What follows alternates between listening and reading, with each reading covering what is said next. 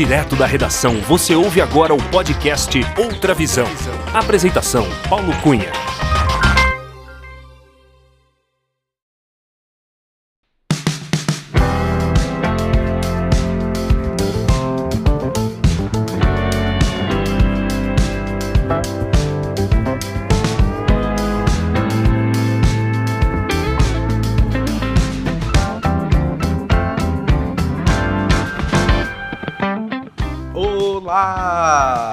Seja muito bem-vinda, muito bem-vindo ao episódio 110 do podcast Outra Visão.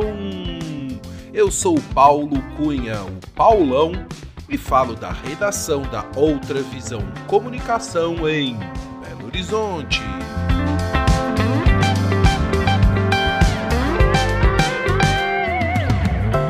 Nosso entrevistado é empresário e sócio proprietário da mais antiga importadora de vinhos da capital mineira, a Casa do Vinho, Família Martini. Conhecedor como poucos do mercado vinícola, ele herdou o amor pelos vinhos de seu pai, o senhor Armando Martini, e forma, juntamente com a sua irmã Luísa, a quarta geração da família na administração da empresa.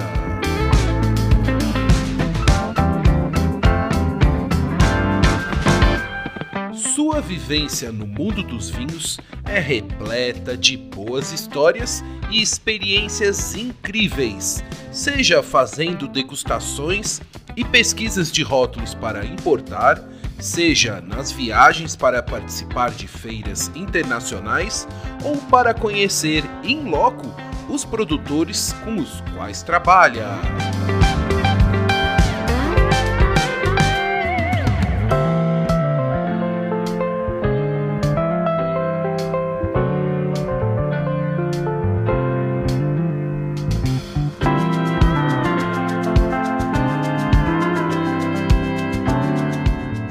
Sempre muito gentil e atencioso, durante a nossa conversa, ele contou com detalhes saborosos sobre a sua mais recente viagem para Portugal, onde viveu experiências enogastronômicas inesquecíveis. Lá, ele visitou restaurantes e produtores e teve almoços e jantares caprichosamente harmonizados com pratos típicos e vinhos, claro, de Portugal.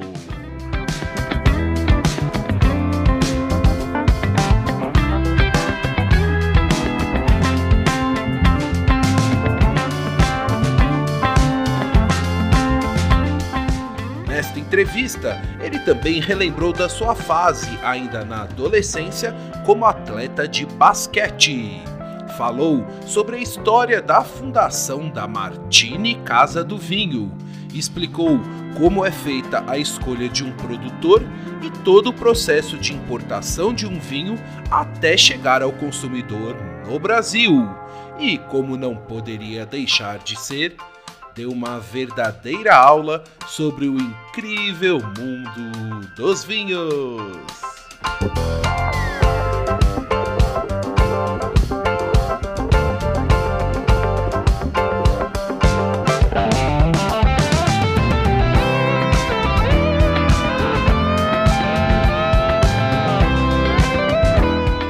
E é com muita alegria, já com uma taça de Mocali e Piagione para degustar, que recebemos neste episódio do podcast Outra Visão, André Martini, o André da Casa do Vinho, o pai do Rafa e da Lulu, o marido da Renata, o irmão da Luísa e do Paulo, o filho da Dona Vera e do senhor Armando, que eu sei tem muito a nos ensinar e várias histórias para contar. Acompanhe a entrevista.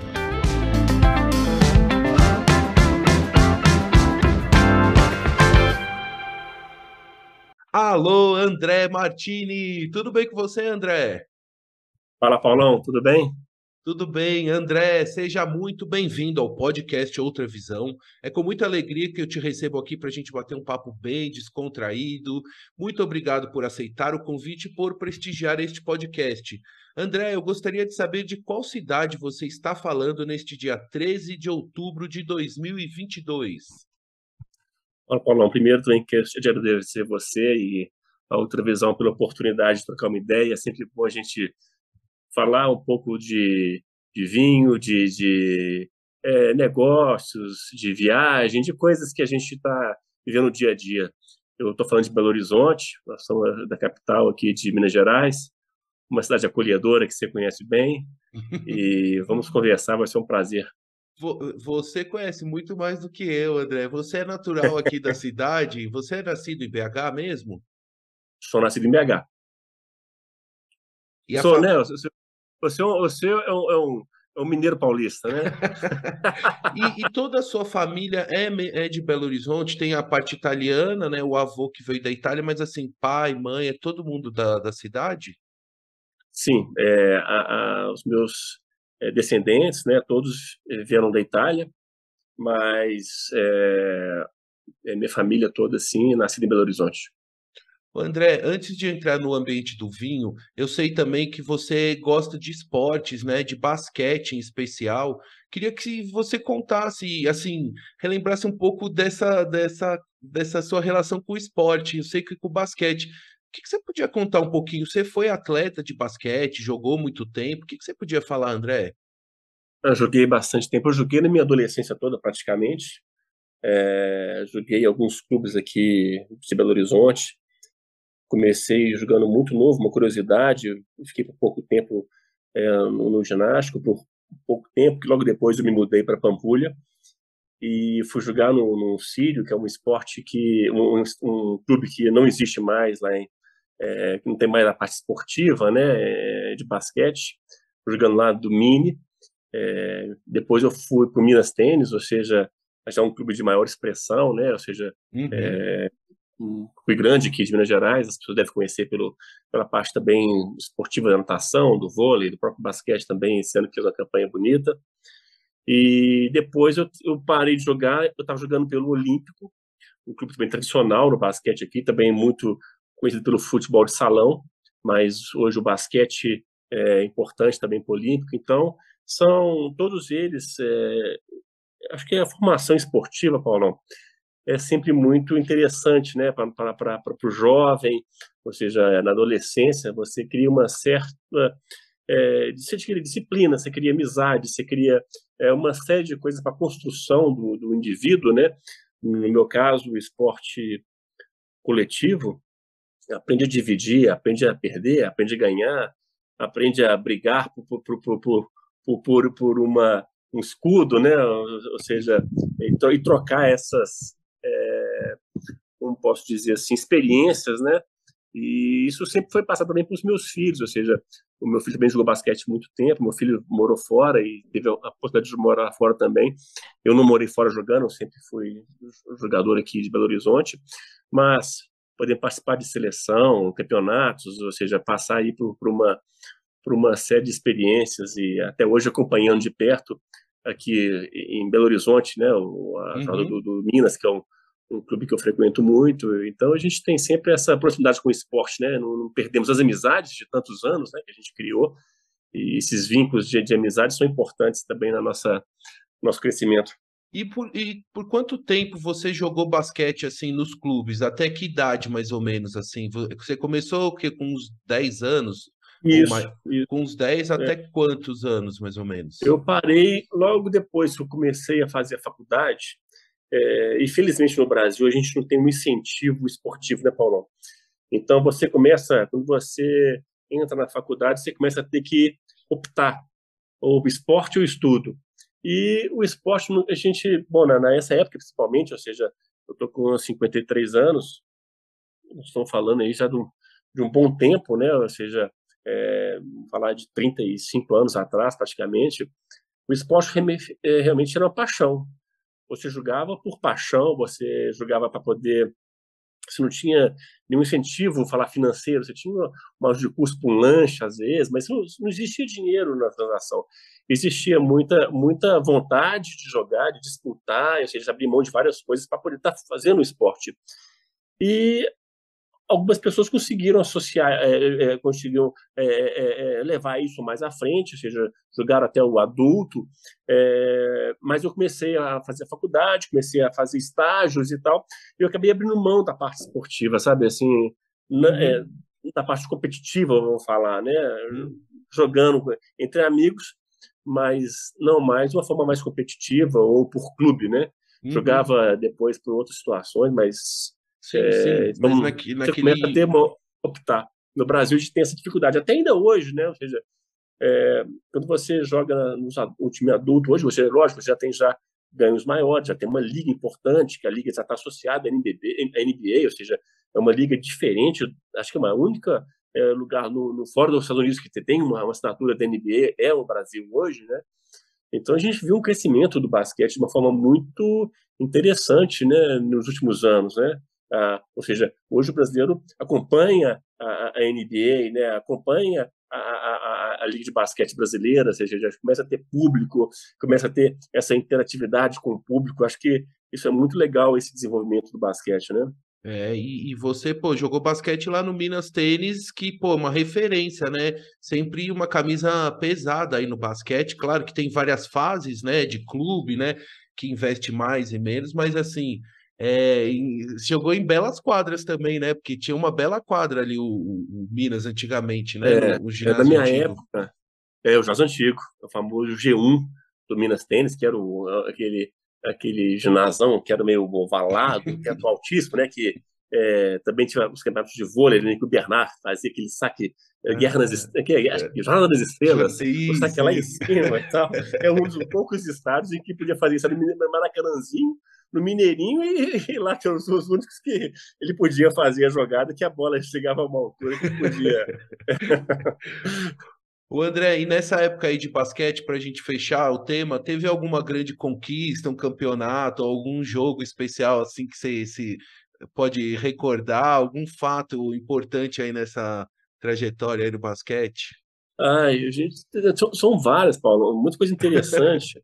mas assim, uma, Teve um, teve um brasileiro que nós disputamos uma época, é, ainda no infanto, ou seja, ainda não estava no adulto, e foi uma equipe muito interessante. Nós fomos para o Sul e jogamos um, um brasileiro lá, e foi assim uma, uma um, um torneio muito intenso, sabe? Foi muito interessante. E nós tivemos uma semifinal com o São Paulo, que era o time, inclusive foi campeão, e foi um jogo pesadíssimo, sabe? Assim, de, de, de rasgar camisa. É, é, na, na, na, sabe aquele jogo que é realmente um, é um quase um, uma briga, né? Então, e, e nós conseguimos, foi, foi um jogo muito interessante porque é, com aquele jogo nós tivemos alguns atletas que tiveram indicação para a seleção brasileira. Dois deles foram para a seleção brasileira. É, eu tive uma indicação, mas não fui para a seleção brasileira nesse, durante esse campeonato.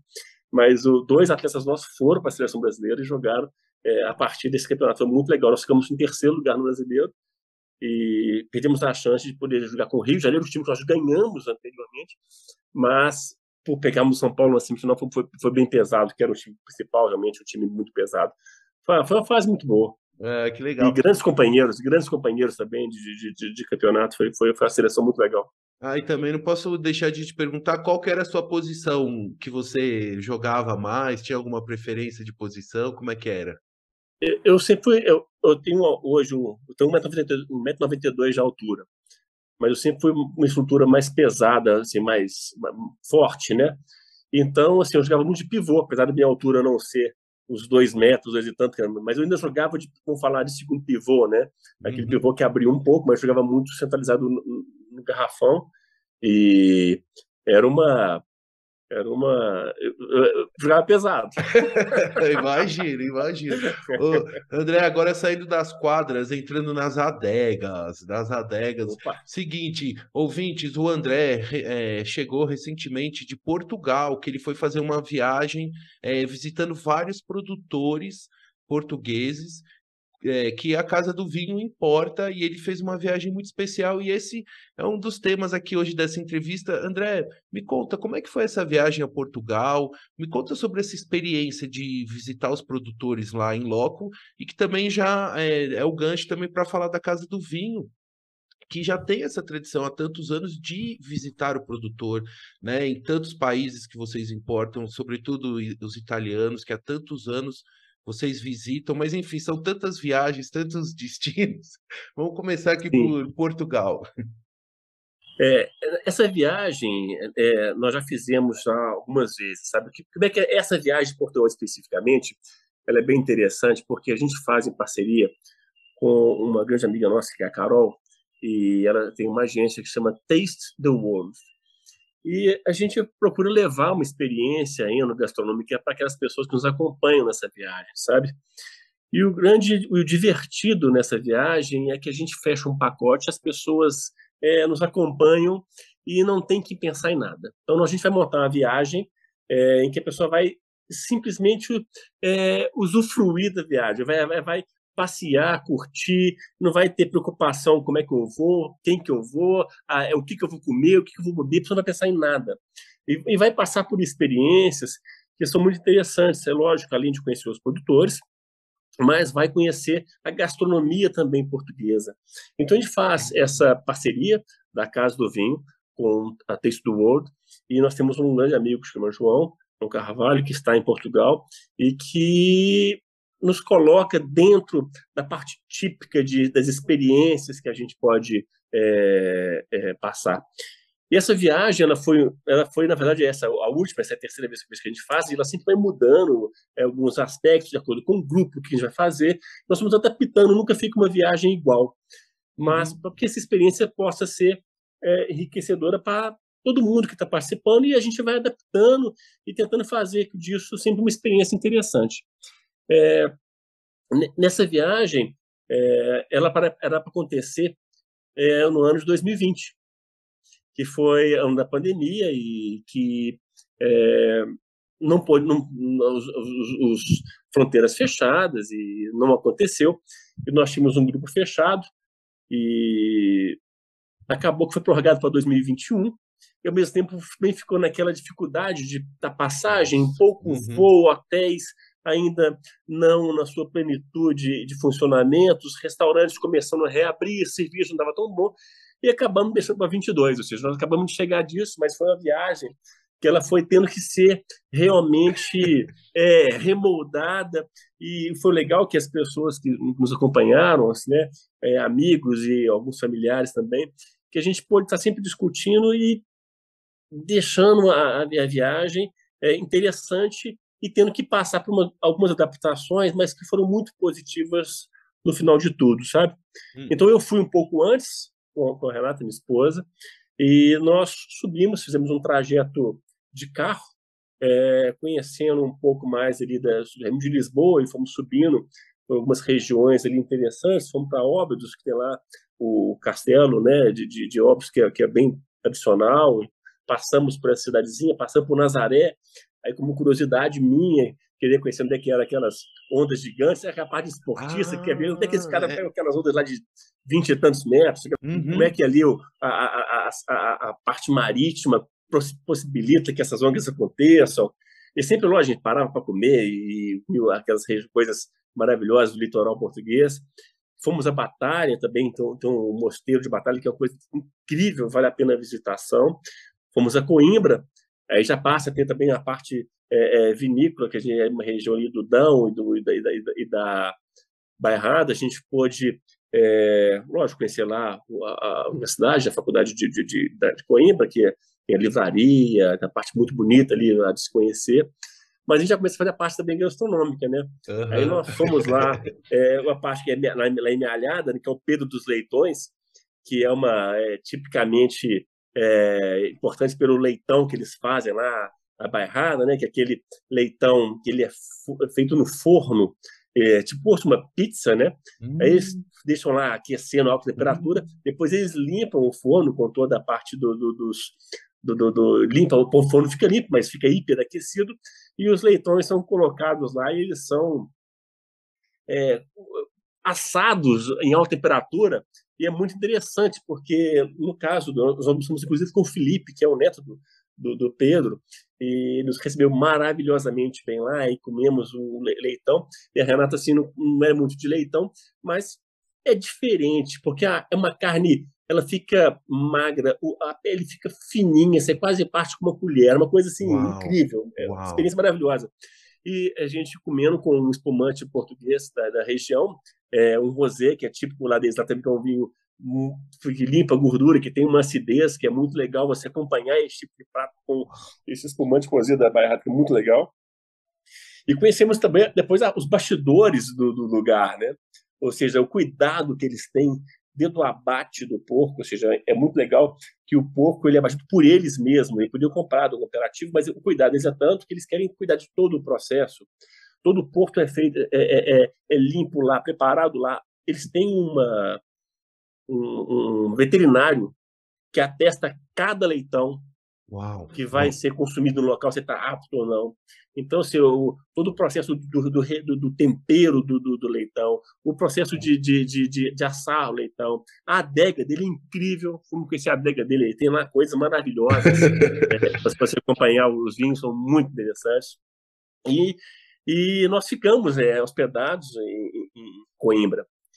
Em Coimbra, nós fomos também conhecer uma, uma, uma o Bussaco, que ali é, é, tinha ali a Ordem das Carmelitas, né? O Bussaco é, é, o antigo palácio do Bussaco, que hoje virou um hotel, na verdade, mas assim é um palácio muito bonito, ou seja, é, é, é estrutura maravilhosa. E lá você tem um restaurante. É, já foi o hotel acabou ficando, é, acho que pro, como fosse o grande hotel nosso aqui de Araxá, mas ele ainda foi uma concessão governamental, então ele está um pouco é, cuidando, precisando de um pouco mais de cuidado, sabe? Nós acabamos almoçando lá e o Bussac é muito interessante na parte dos vinhos também, que ele tem vinhos que são muito longevos, que falam que deve tomar depois de 10 anos, né? Ah, e aí nós estávamos no restaurante, eu fui pedir vinhos brancos, estava mais quente, aí eu tomei uma taça do 2016, que era um vinho novo, ou seja, nem era para estar tá tomando aquele mas eu vi que estava em taça, e depois eu tomei um 2001, Uau. meia garrafa, para poder conhecer, falei, nossa, que legal, e nós marcamos de conhecer a adega com o enólogo do Bussac. Uau. Ele estava em Vindímia, então ele foi muito atencioso, inclusive nos receber, porque é uma época de muito trabalho para os produtores, né? Hum. Aí nos eu na adega, nós fomos conhecer uma adega que tem uns vinhos antiquíssimos lá, que é uma coisa maravilhosa. E os vinhos são todos as garrafinhas, só tem uma etiquetinha no vinho com um ano batido à máquina, que tem vinhos muito antigos. Então, teve uma bolinha com um ano do vinho e estão todos lá naquela adega e nós fomos conhecer a adega, chegando lá, ele nos, por uma surpresa, deixou dois vinhos brancos para experimentar. E aí ele falou assim, ah, Antônio, toma esse vinho primeiro aqui para a gente conhecer. Eu tomei o vinho e falei, ah, que, quanto você acha desse vinho? aí eu falei, olha, pelo que eu tomei ali em cima, um 16 de um 2001, eu acho que esse é um 2010. Aí ele falou, quase. Esse é um 2008. falei, pô, é 2007. Esse é um 2007. Falei, nota, tá maravilhoso vinho, já estava com seus 15 anos, né? Ou seja, ó, uhum. maravilhoso vinho e tal.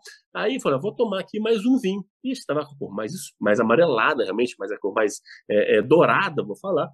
E aí tomei o vinho, o vinho estava incrível também. Falei, e esse aqui, você acha que é de quanto? Falei, ah, esse deve ser uns 20 anos mais velhinho que esse que nós tomamos anteriormente. Uhum. Falar que é um 87. Ela falou, não, esse vinho é mais antigo um pouco. Falei, um pouco? Então eu vou chutar 78. Falei, não, você pode ir para menos. Hum. Era, no final das contas, era um vinho 68.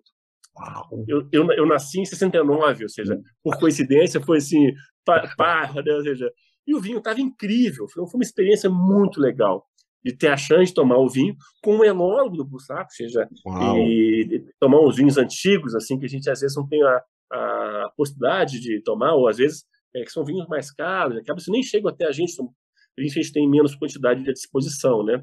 E um, um pra... local super especial, né, André? Dentro da adega, dentro uhum. da adega deles, dentro do saco, que é, um, que é bem, bem, legal, né? Então, ou seja, a gente passa por essas experiências, né? ou seja, essa parte nem estava com o grupo ainda. Eu estava com a minha esposa. Aí, que legal. Passamos, passamos por Aveiro, ficamos lá no Vista Alegre para conhecer o Vista Alegre das louças portuguesas, tão tradicionais, ou seja, é muito legal a experiência. Tem um museu lindo lá que vale a pena a experiência de conhecer o museu, os fóruns em que esses, é, a porcelana é feita, é, as pinturas à mão, é algo incrível, é, é, é, muito legal a experiência. e fomos encontrar o grupo no Douro. Então, quer dizer, você já teve uma preparação. Mentira, né? No Rio Douro, nós fomos por Porto primeiro, né? No Rio Douro. Nós fomos por Porto, começou a nossa viagem, no, ou seja, com o grupo no Porto. E essa viagem foi legal, que nós chegamos, ou seja, a gente começa a fazer assim uma, uma um, um, um passeio, né? Ou seja, onde ir, ou seja, como entender um pouco, ou seja, aquela região tão importante para Portugal, né? Que é a região do, do, do, do Porto, que na verdade os vinhos são feitos no Douro, só que eles vinham ah. até o, o, Porto para ser comercializado. Então, toda a comercialização do vinho do Douro era feito no Porto, por isso o vinho do Porto. Né? Hum. Mas ele era hum. comercializado ali, em Vila Nova de Gaia, que é o outro lado ali da, da, da, do, do, Porto. E ali, então, foi tradicionalmente o vinho do Porto, que era ali a partir de negociação, tanto que todos os armazéns dos vinhos do Porto tradicionais todos estão ali em Vila Nova. E nós fomos a, a, a, a Vila Nova para poder fazer uma degustação é, para conhecer um pouco, porque as pessoas às vezes não conhecem o vinho do Porto, né? Só conhece o vinho do Porto, é um tipo de vinho só específico. E nós fomos dentro da. Hoje é um, é um museu maravilhoso que foi criado lá agora no, no, no Vila Nova, em Porto, que chama WOW, né? World of Wine. Então você tem ali uma, um museu maravilhoso que fala das regiões de Portugal, fala de toda a estrutura, como é a tanuaria, fala do processo de, de, de, de colheita, das, das, vinhas. É, é incrível o, o, museu, vale a pena uma visitação. E nós marcamos dentro, ele tem um wine school lá, e nós marcamos uma degustação de vinho do Porto, um wine school para esse grupo. Olha. Então, é, então assim, se você tiver tempo, a gente pode conversando sobre essa história toda. Não sei se. Não, eu, assim, já estou aqui é, é, maravilhado aqui com o seu relato aqui do começo da viagem, já, né? É. Dessa experiência do, do começo. É, o que eu queria, é, até para ilustrar para os nossos ouvintes, André, entender um pouco do, do tempo da viagem e quais as cidades que passou, né, os produtores assim, para entender, ter uma visão até geral também do, do roteiro, assim. Na, nós fizemos é, a parte do grupo, nós fizemos no Porto, mas como é que a gente fez a parte gastronômica junto? Então, esse primeiro momento do Porto, nós vamos conhecer um pouco do vinho do Porto, né? Porque as pessoas às vezes não conhecem. O que é vinho do Porto? Ah, é o vinho fortificado. Mas tem diferenças? Tem várias diferenças. Tanto que nós chegamos e fomos recebidos por um vinho rosé que não vai em estágio em barrica, mas é um Porto Rosé, que ele é recebido ah. frio, mas ele não é barricado, então ele fica é um vinho, é um vinho jovem. E aí, pessoal, poxa, coisa diferente, né? Ou seja, que muito é experiência. E na degustação, que a gente teve uma aula, inclusive, com um brasileiro, que o Daniel que foi nos falar sobre isso, que também foi bom que fala, fala na língua lá. E a gente uhum. começou com o vinho do Porto Branco. A pessoa, pô, não tem vinho do Porto Branco? Nossa! É... Ah, não tem vinho do Porto Branco. É e aí foi do vinho do Porto Branco. Depois de feito conhecer um vinho do Porto que é um LBV, que tem toda a tipicidade, como é que ele é, por que, que é um LBV, que se chama Late Bolted Vintage, ele fica um tempo para depois ser engarrafado. Depois nós fomos conhecer um Porto 10 anos e ver a diferença de um LBV para um 10 anos. Depois vamos tomar um Colheita 2005, o que é um colheita? Quais são as diferenças entre um colheita e depois temos um vintage é, 2005? O que é um colheita 2005? É um vintage 2005. E aí, na degustação, a gente consegue ver essas diferenças entre o Porto e te dá uma série de informações para a gente chegar na parte do, do, do, da vinha, né, no, no produtor. Uhum. E associando sempre, ou seja, esse passeio, ou seja, a parte de conhecimento vinícola ao, ao museu, a gente sempre faz um passeio gastronômico. Então, a gente foi num, num restaurante lá no Porto que é sensacional, ou seja, que chama Oficina, que é do Marco Gomes, um, já tem, vem ao Brasil de vez em quando, ele faz eventos para o consulado aqui português, no, em Brasília, em São Paulo e tal. Marco Gomes é um cozinheiro de mão cheia, e o restaurante é um, era, era uma antiga oficina, um restaurante, ele reformou e lá montou o restaurante. É, incrível, é uma experiência também que você passa, é tido como. É, uhum. ele, tem, ele tem lá aquela, aquele doce português que, que, é, é que, a gente vou te falar assim que é uma, é uma experiência que você vai do, do, da carne, do, do peixe, é. e, e, e, você passa ali por momentos maravilhosos. E voltamos, sempre acompanhando com a degustação, ou seja, a gente sempre coloca os vinhos para acompanhar aquele, aquele, aquele jantar. E voltamos de novo hotel e saída. Só sempre associa alguma coisa. Um dia nós fomos para uma cidade que é uma Portela, que também é um chefe de gastronomia que, é, de um restaurante que está tá no Guia Michelin, que chama Ferrugem. O chefe chama Renato Cunha. E ele faz um evento por mês na casa dele, é, num sábado por mês, que ele recebe as pessoas e faz uma cozinha diferente. E nesse dia ele fez uma cozinha de tacho. Então toda a cozinha dele foi feita em tacho no fogo no chão. Então a gente, e com vinhos da Bairrada, que a gente tomou também, são vinhos da região, então a gente tomou espumantes, brancos e tintos, e fomos fazendo uma degustação ali, e eles serviam cinco, seis pratos de cozinha, de com porco, com frutos do mar, com peixe e com várias coisas típicas da região, cozinhado no tacho. Uma experiência muito diferente. Então, as coisas da horta dele, e depois ele faz uma sobremesa com creme, com leite, com, com gemas, que sai uma coisa maravilhosa.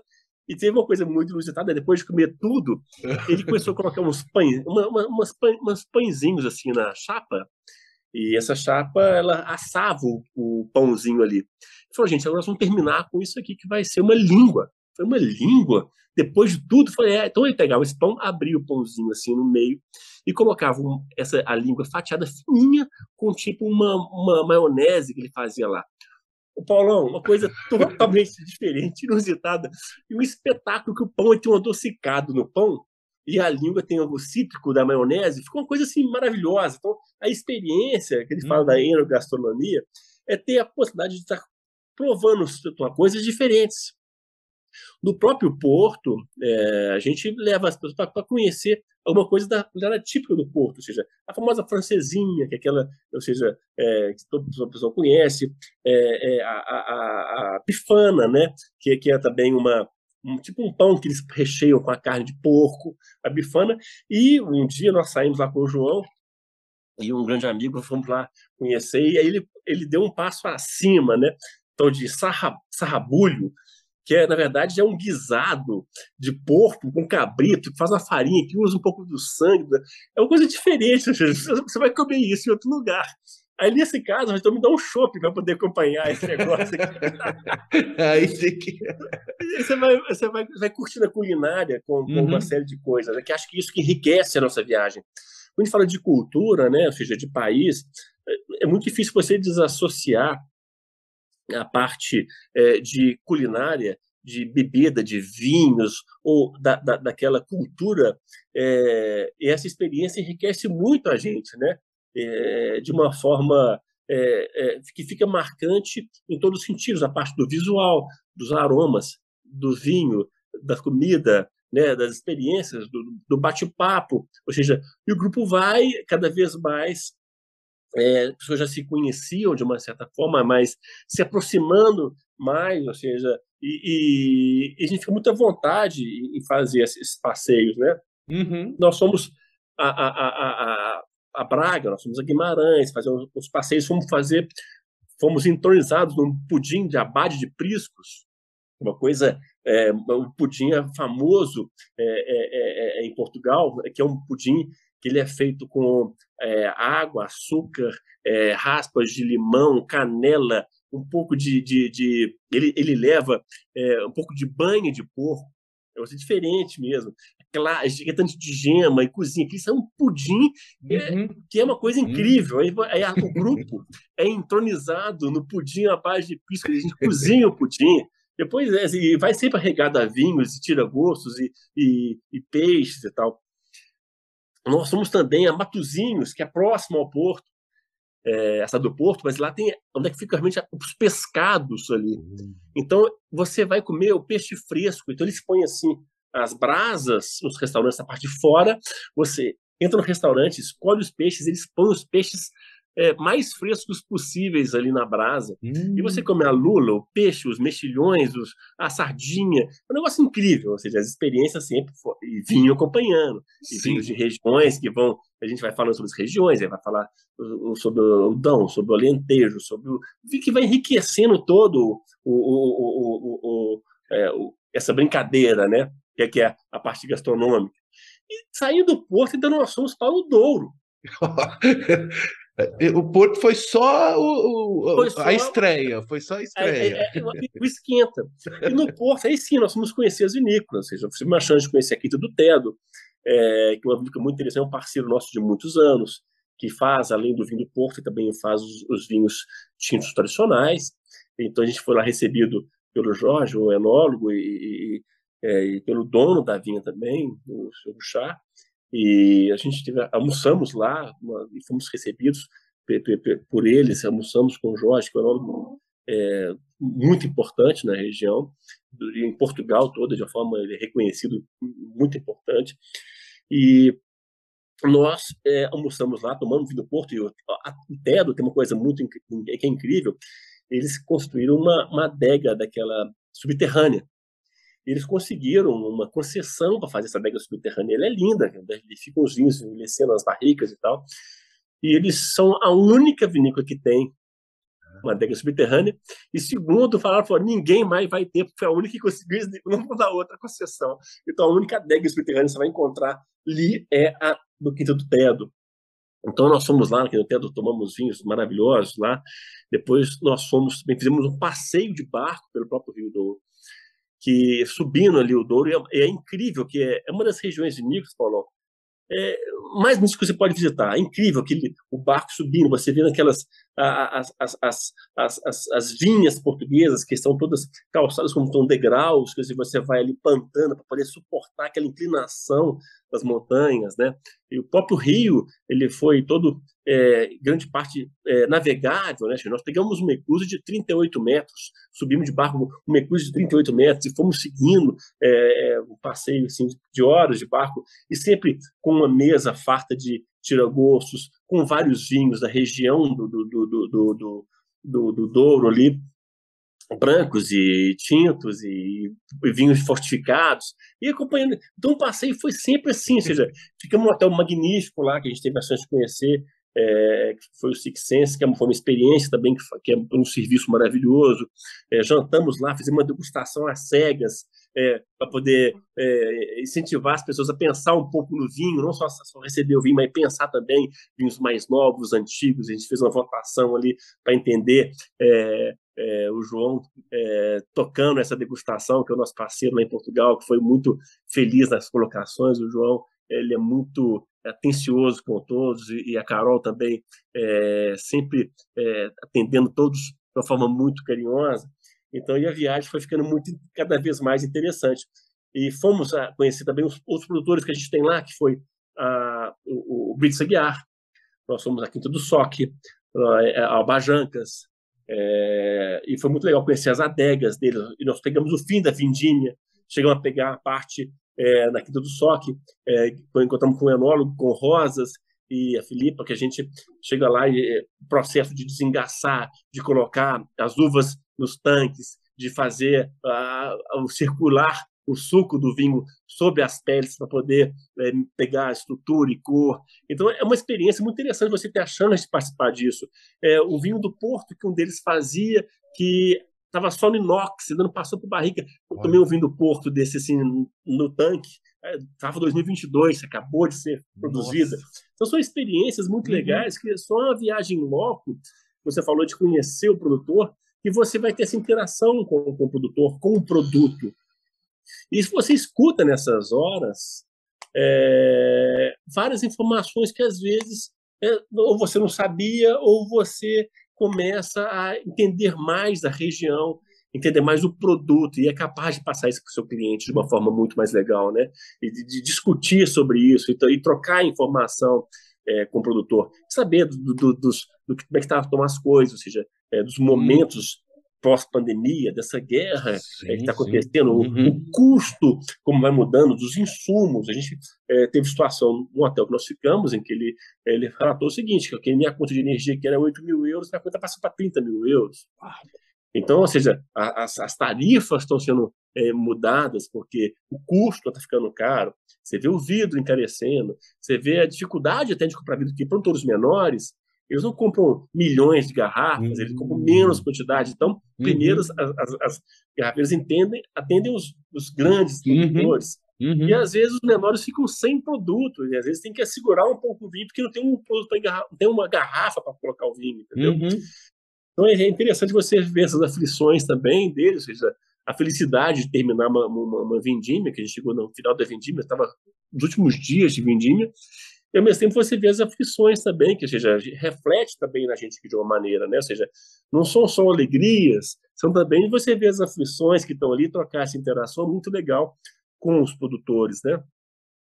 Então, assim, eu acho que a experiência de todos, ou seja, no último dia nós jantamos no DOC, que também é, é de um chefe renomado, que também passou com o Michelin e faz é, uma, fizemos uma degustação com esses vinhos dos produtores que nós fomos lá e pegamos a linha é, melhor dos vinhos deles e tomamos ah, nesse dia, -huh. de uma forma assim, para finalizar a viagem, sabe, como uma, entre aspas, uma chave de ouro, vamos falar assim. Mas é legal você ver esse desenvolvimento, as pessoas se interessando mais sobre a região, conhecendo mais a região. É, é, aproveitando a parte gastronômica da região também, né, e conhecer um pouco da, dessa história que, que vai sendo é, colocada para cada um. Eu acho que foi muito enriquecedor, sabe, e, e, e o grupo ficou muito feliz, e nós também, é, a Casa do Vinho, a, a do Ouro e, o João, que nos sucederou lá durante todo esse, esse processo, nos é, é, é, muito felizes com o feedback de todos, sabe? André... um dia foi até inusitado, Paulo. Nós saímos uh. lá e fomos assistir o jogo de Portugal e Espanha lá em Braga. Oh, que, oh, que, que Chegamos legal. lá um jogo lá, foi a turma do quem quer assistir o jogo de futebol? Fomos lá assistir lá a, a, a, final, lá. foi muito legal o jogo. Uau, que legal, que legal. André, é uma pós-graduação, é, essa viagem é uma verdadeira pós-graduação enogastronômica, né? Porque pelo tudo que você relatou das experiências é, gastronômicas e, e de bebidas também, é, é uma coisa que tem que ver, viver, experimentar, degustar, estar aberto também ao novo, né? Aberto a essa nova paladar, essa nova experiência é, sensorial total, né? Que você. É, então eu vejo como uma grande pós-graduação mesmo essa, essa viagem. É, ele fala o seguinte, a gente não, igual eu comentei antes, né? A, a viagem ela, ela, ela acaba ela é prazerosa, ao mesmo tempo a gente vai ela tem assim, um desgaste também, porque é muita comida, é bebida o tempo todo. Ou seja, você almoça, toma um café, vezes é muito bom o café, depois você sai para o almoço, depois você sai para o jantar. E você, lógico, não é uma viagem longa, vamos falar assim. É, a minha parte foi um pouco maior, porque eu cheguei um pouco antes, mas também não foi tantos dias assim. É, a, a viagem começou no dia da turma, foi no dia 22, mais ou menos 10 dias, essa parte é, de vinho. Ah, bom, me esqueci de falar aqui, entre ah. o Porto e o Douro, nós fomos para a região do vinho verde. Então, nós fomos para o Minho. Nós ficamos dois dias no Minho, que é na região do vinho verde, ficamos num hotel dentro de um vinhedo, é, na região do vinho verde, um hotel incrível, ou seja, você abre a janela, está no meio do vinhedo, assim, então você fica, é, é, e, e fomos conhecer também um produtor de vinho verde, ou seja, é, é conhecer a tipicidade do vinho verde, que é um vinho diferente, que nós temos menos contato ou não estão tão, tão habituados ao vinho verde, mas tem todas as suas é é, é, é, são interessantes também. A gente ficou nesse hotel dentro do, do, do Minho, foi muito legal essa, essa experiência. E de manhã as pessoas queriam passear, ou fazer uma caminhada, ou correr no meio do vinhedo é, e, e, ter esse momento de, de interação assim de com a vinha mesmo, independente do vinho, né? Tá ali naquela, naquele, naquele espaço, é, é, é, é com a natureza mesmo, uhum. seja, escola um pouquinho. É, então, você tem uma série ali de experiências que são muito legais, né? Sempre com hotéis que são, têm a capacidade de nos receber, de, de, de, de às vezes, quando tem um jantar fora, é, tem como fazer um, tem um jantar assim, muito cuidado com, com, com, com essa parte enogastronômica. Então, ou seja, é, toda a viagem foi, ou seja, a gente pegou minha parte antes, subindo, ou seja, depois a gente começou a cortar, depois foi para o Porto, é, vamos para a região do vinho verde, depois a gente volta para o Douro, ou seja, é, é, é, uma, é, uma, é, uma, é um passeio. Quando a gente fala em conhecer o produtor, ou seja, essa experiência que a gente fala em conhecer o produtor na viagem, a gente fala o seguinte, que ela acontece em vários países, como você colocou no começo, né? Ou seja, quando você vai para a Itália, você tem também a interação da gastronomia italiana, da região, ou, que tem também é riquíssima em toda ela, desde o sul da Itália até o norte da Itália, você passa por experiências totalmente diferentes, e vinhos diferentes também. Então, é, essa parte é muito legal. Espanha, você passa por experiências diferentes. Na Alemanha, você passa por. E na França, você tem coisa maravilhosa. Então, realmente, essa parte, quando a gente tem a, a possibilidade de associar uma viagem com a parte turística, claro, você vai ter os museus, você vai ter os castelos, ou catedrais, ou basílicas. É, é muito interessante isso. E associar a gastronomia e associar a parte vinícola, que a parte vinícola também está muito enraizada em todas as regiões, de uma forma muito presente historicamente falando, né? ou seja, fez parte do desenvolvimento, fez parte da, da, da cultura e, e, a história também. Né? Então, enriquece de uma forma completa a experiência. Então, quando a gente fala em conhecer o produtor, é que a experiência para a gente passada, é, igual ele fala assim, nossa, esse vinho estava tão bom na Itália, e às vezes você passa aqui, achei melhor lá. Porque a experiência é completa. Você tem uma experiência de estar no lugar. E a gente buscar essa informação e passar para a pessoa, para um cliente, para um amigo, é muito enriquecedor, né? Ou seja, é, é, faz diferença. É, e faz diferença, né, André? Que você né, e a família Martini há tantos anos dedicados ao universo dos vinhos, né? Vocês que há tanto tempo é, conhecem, estão intimamente ligados, então sabe beber um vinho, tão especial, identificar e perceber, né, todas as características e qualidades, né, de, eh, de imagina quantos rótulos numa viagem dessa você teve a oportunidade hum. de é, acessar, de degustar. Não sei como é que você toma nota disso, você como é que é seu registro de tantas é. experiências, né, é, de degustação? São, são várias situações, né, Paulo? Igual você falou assim, nós temos uma história familiar é, que foi nos colocando é, dentro do mundo do vinho de uma forma muito é, sutil, vou falar assim. A, nossa razão social é de 47, 1947, mas a gente, nós viemos uma padaria que foi é, criada por, pelo meu bisavô, junto com meu avô, na verdade, Padaria Fitaria Martini. A nossa razão social da Casa do Vinho, Martini Casa do Vinho, família Martini, é de 1947, dessa padaria. Então, veio com meu avô, é, depois passou para os filhos, que, for, que foram é, encontrando dentro desse mercado de padaria, fomos é, cada vez mais entrando no mundo do vinho especificamente. E aí, em, meados de 69, ou seja, surgiu como caso do vinho. Hum. É, e começamos a trabalhar na parte de importação e sempre associado, ou seja, com a família italiana, a gente sempre teve o vinho na mesa, é, de uma forma muito natural. E isso foi, ou seja, é, passado é, pelo meu pai.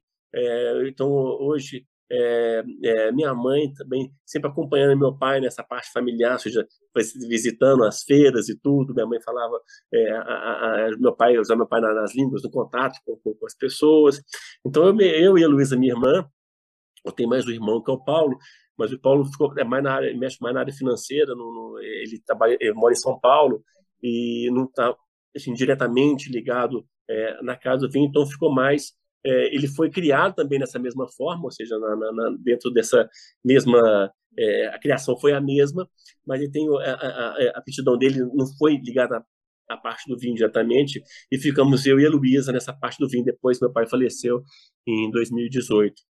Então assim essa, essa parte de, de conhecer, é, a gente fala em tomar nota, em conhecer cada produto, ela varia de cada situações. É lógico que você, quando está numa viagem dessa, a gente guarda muito para a gente, depois você toma nota após o evento, que você não quer estar é, uhum. tá, é, passando uma, é, uma coisa profissional ao mesmo tempo. O eu já conhecia, a gente conhece e acaba é, lembrando a experiência, uma safra específica, a gente vai comentando.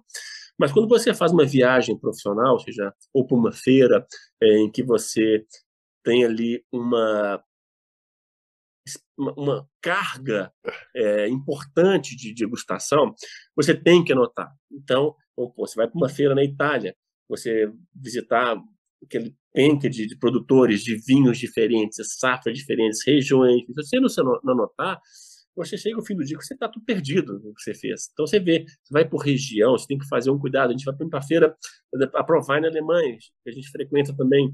É uma feira enorme, são só três dias. Então você chega lá às nove da manhã e sai às seis da tarde, com um intervalo de meia hora para poder almoçar uma coisa leve.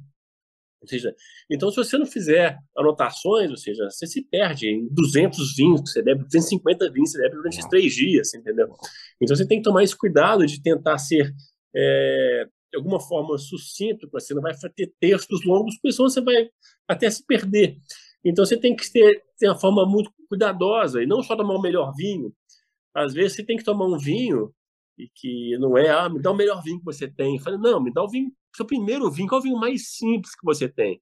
Que às vezes é uma porta de entrada que, então você tem que ter uhum. o, o, entender a cadeia produtiva daquele produtor, ou seja, desde o mais simples até o mais elaborado, porque às vezes o mais simples vende mais que o mais elaborado, às vezes o mais simples tem, é, um, é um retrato é, daquele melhor, ou então não. Aí você vai ter só o melhor vinho, ou seja, vai caber um portfólio desse produtor, sendo que o vinho mais importante é, é, é muito mais caro do que o mais simples. Então você uhum. tem que ter uhum. essa ginástica, às vezes entender o gosto do consumidor, né, do cliente nosso.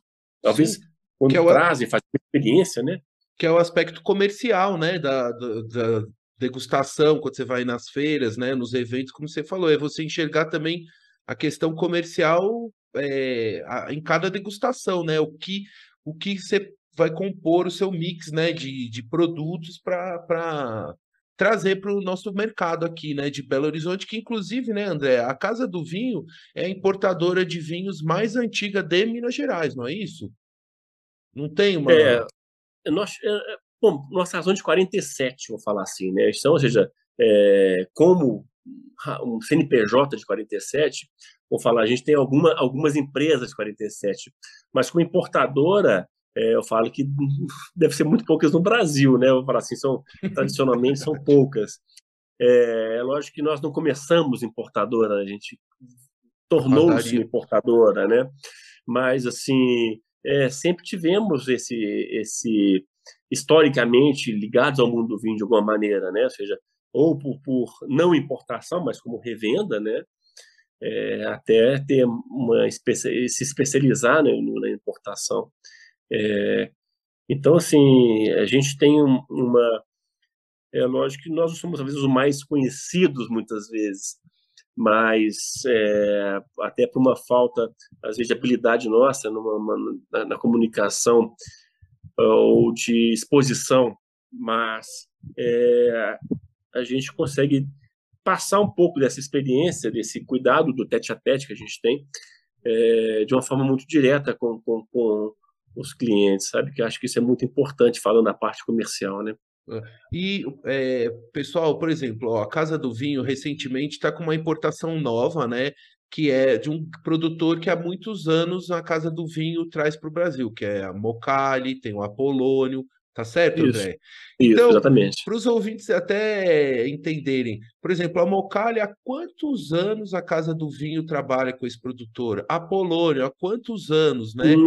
O seu pai quantas vezes esteve seu pai, seu Armando, a dona Vera, quantas vezes estiveram lá com o produtor, né? É uma relação muito próxima, né, que vocês têm, e, e exclusivo daqui do Mocali, que tem o IPA Johnny, que para mim é o, é o vinho que eu mais gosto. é, é uma história de muitos anos, né, Paulo?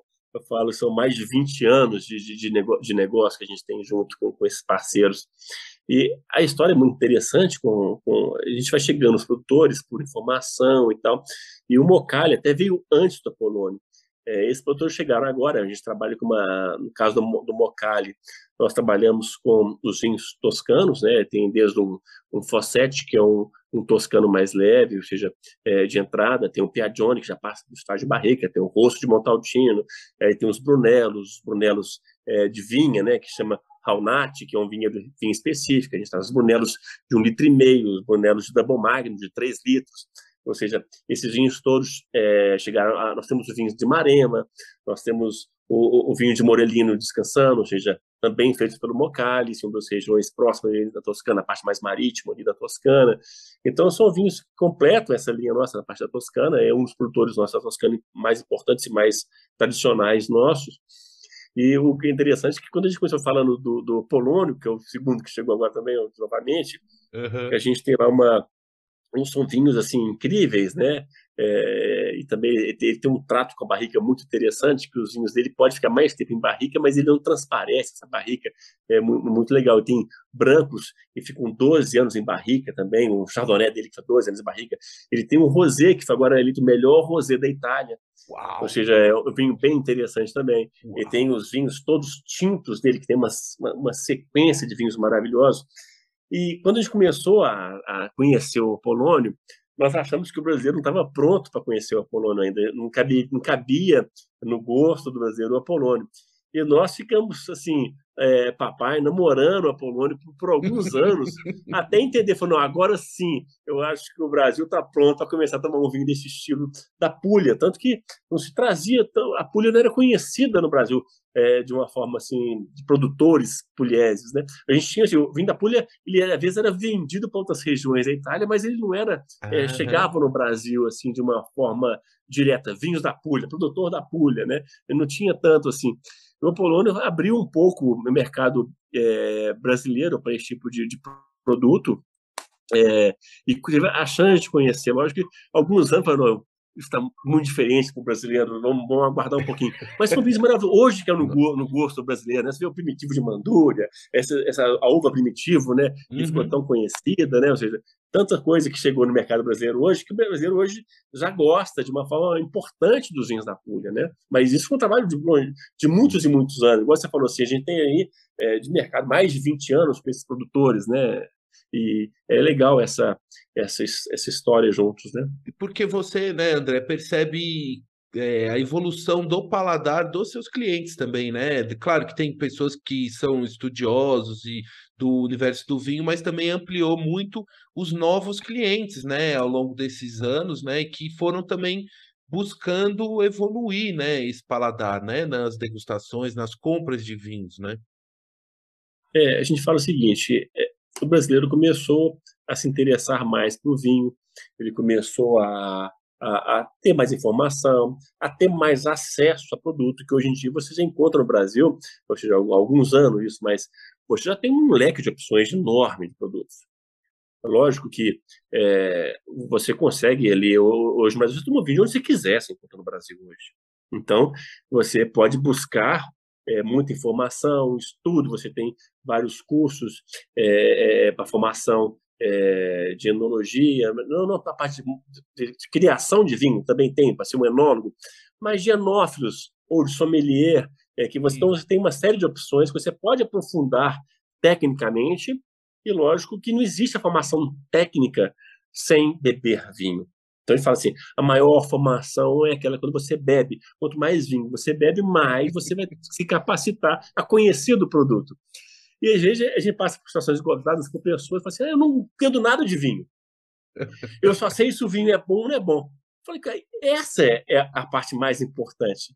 Se você gosta de vinho, que bom que você gosta de vinho. Você vai encontrar o vinho que é do seu gosto. Então, o vinho, a gente até discute muito pontuação de vinho, pontos e tal. Ponto é uma referência a um terceiro. É, ele fala por ele. É lógico que a gente se baseia algumas vezes, seja o cliente que, ah, pô, se esse cara avaliou bem o vinho, o vinho deve ser muito bom. Eu uhum. gosto da avaliação desse, desse, desse, desse, desse, é, desse, desse avaliador, vamos falar assim, né? Mas eu acho que, grande, que isso não quer dizer que você vai gostar do vinho, ou esse vinho você daria a mesma pontuação para aquele produto. E quando você fala, não, eu gosto desse tipo de vinho, eu gosto desse produto, mas eu não entendo de vinho, você está entendendo, sim, você tem o seu gosto. Perfeito, e nada perfeito. mais importante para um consumidor, quando ele fala de produto, é você saber o que você gosta. E às vezes você começa a tomar vinhos muito simples, às vezes que não tem um cuidado ou são vinhos feitos apenas para vender preço, para não vender produto, ou seja, são vinhos extremamente baratos, em que ali você compra garrafa, rótulo, rolha, cápsula, ou você não compra vinho, entendeu? Você hum. compra um produto que dentro tem um vinho. Hum. E Aí você começa a tomar aquilo como sendo uma entrada, você começa depois conhecer outras coisas, e aí sim você começa a buscar coisas mais interessantes, não falando só de preço, não, mas assim, coisas que tem, agregam valor ao produto que está ali dentro, que eu acho que é o grande X da questão. É, quando você só busca promoção ou só busca preço, você fica num mercado muito restrito. Uhum.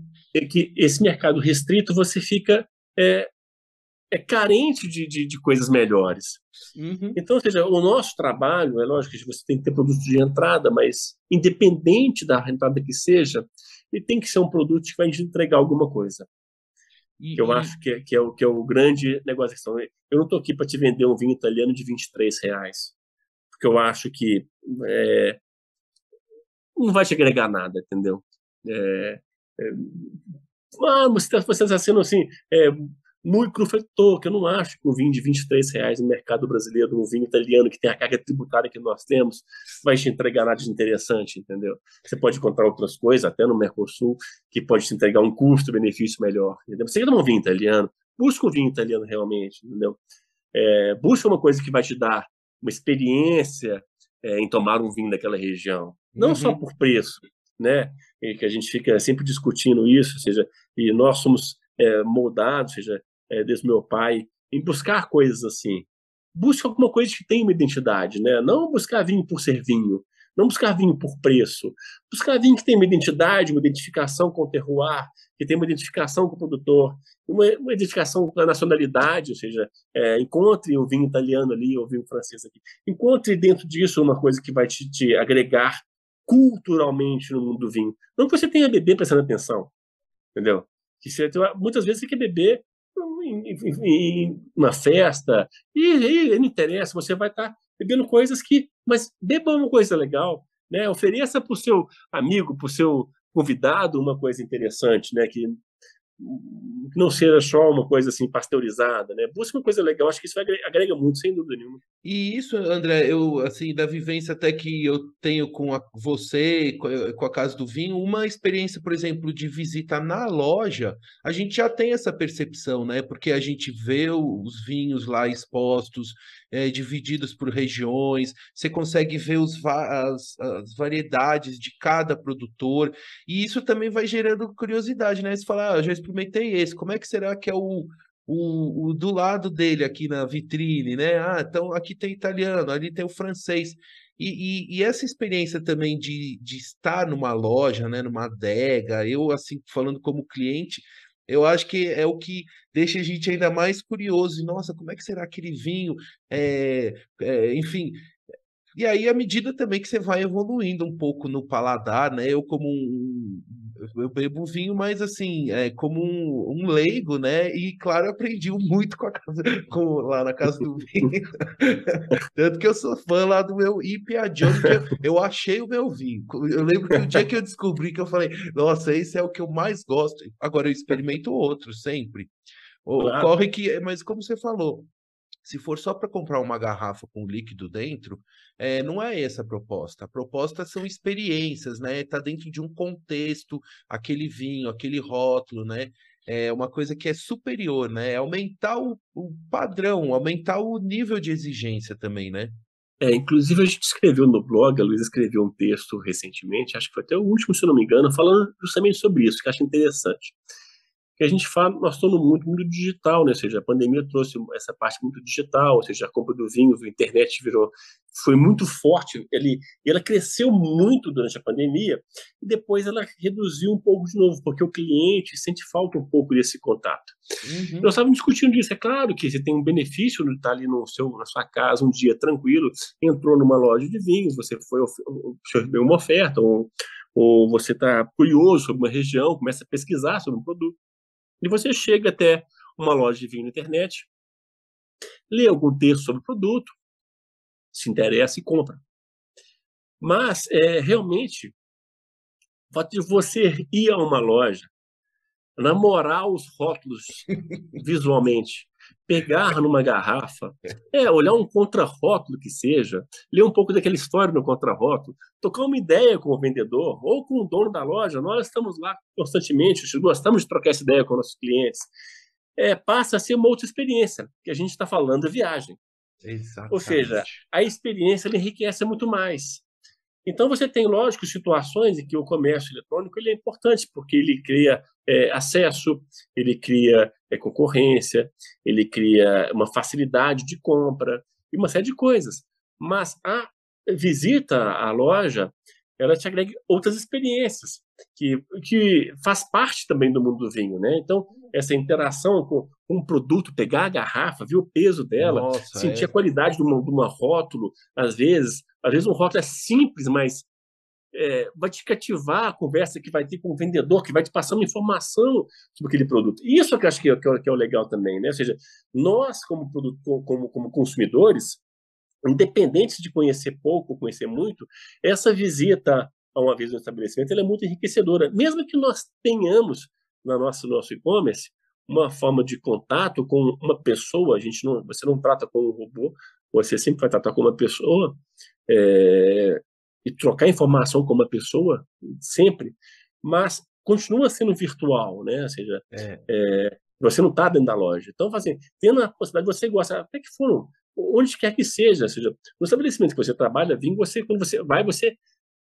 quer um tempo ali para você Exatamente. passear naquilo. É, você é. tem ali uma, uma hora sua com um produto, ou você, você, quando você vê, passou ali uma, um, um, certo tempo e você está ali brincando e passeando naquele momento. Né? Exatamente, porque a experiência na loja física, e pessoal, a loja da Casa do Vinho tem duas, duas unidades, mas tem um que é um no, no Barro Preto, em Belo Horizonte, que é um casarão antigo, maravilhoso.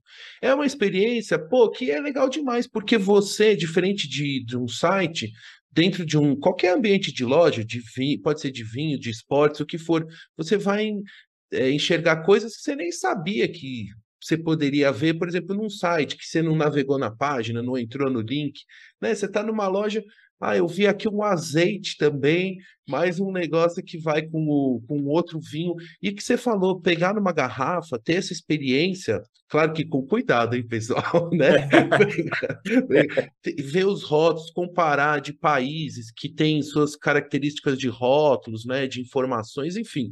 Aí a curiosidade é o ambiente, né, do, de uma loja agradável, tudo, e também é, o perfil do cliente do vinho gosta dessa experiência, né, André? Paulo, sem dúvida. É, é, o casarão nosso, ele é tradicional, ou seja, de, da, dos anos 30, né? É, nós estamos até tentando, passando por um processo de tombamento ou não, nós pedimos, nós estamos pré-tombamento já faz muitos anos, e nós pedimos poder resolver, vamos ser tombados ou não, né? Nós estamos, nós estamos fazendo uma, uma um, pedindo para a prefeitura realmente, o IE falando, nos é, é, dá uma posição. Assim. A vida, vou ser tomado ou não vou ser tomado, para a gente saber o que, que, o que pode mexer na casa, o que não pode mexer na casa, né? Ou seja, por mais que o tombamento é uma coisa um pouco assustadora, que a gente fica assim um pouco sem saber, é, a nossa, os relatos muitas vezes nos assustam pelos, pelos impedimentos, pela, pela dificuldade em fazer qualquer coisa, a gente fica um pouco assustado, né? Mas é claro que a gente tem um carinho muito grande pela casa. Então, a casa, historicamente, para a gente também é importante. Então, ali, a gente tem um convívio é, de muitos e muitos anos, ou seja, dentro como, como comércio, dentro como família. Então, a casa está ali, é, ou seja, é, é um, é, um, é um local tradicional, ela foi, ou seja, quem está em Belo Horizonte, ela, tá, ela foi é, ainda antes da inauguração da Praça Raul Soares, ou seja, que é tido como um marco ali da, da cidade de Belo Horizonte, Praça Central de Belo Horizonte, como uma Praça Raul Soares. Eu acho que é a Praça Sétima não é a Praça Raul Soares, que é a Praça Central de BH. Né? Ah, então, seja, que é então é o centro BH é a, é a partir da Praça Raul Soares. É, para ah, todas as avenidas principais, ali, a Amazonas, é Fortes, Augusto de Lima, é, é, é Maciel, todas uhum. as, as, as, essas principais avenidas, eles estão na rotatória da Raul Soares. Que é do Não, ladinho seja, da Casa do Vinho, né? do lado da Casa do Vinho, é o quarteirão da Casa do Vinho. É, nós estamos ali no momento de, de, de um local de passagem.